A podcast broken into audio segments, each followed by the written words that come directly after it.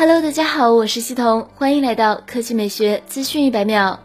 近日，OPPO 副总裁沈一人曝光了 OPPO 首款智能手表的渲染图。从图中我们可以看到，其采用了方形表盘，并且使用了十分独特的曲面柔性屏的设计。沈一人表示，OPPO 智能手表采用了柔性屏和曲面屏的设计，可能是今年颜值最高的智能手表。从渲染图上我们可以看到，取消了表冠设计，采用了曲面设计后的 OPPO 智能手表，确实在边框处显得更加轻薄，相较于传统的设计正面。看起来要漂亮许多。OPPO 智能手表有可能将于二零二零年第一季度正式推出。渲染图中现实的周五、周六九点半等字样，暗示其很有可能将在三月六日正式开始销售。毕竟在二月，OPPO Find X2 系列就即将召开发布会。毫无疑问的是，这块手表将与之一同亮相。那么在三月发售就是最合理的选择。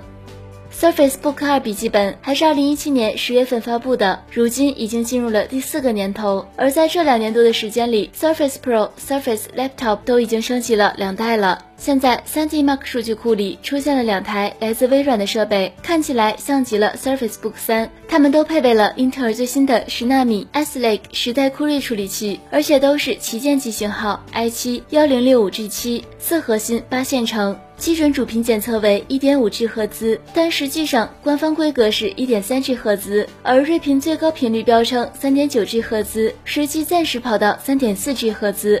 显卡方面有一个 GTX 幺六六零 Ti Max Q，还有一个 GTX 幺六五零 Max Q。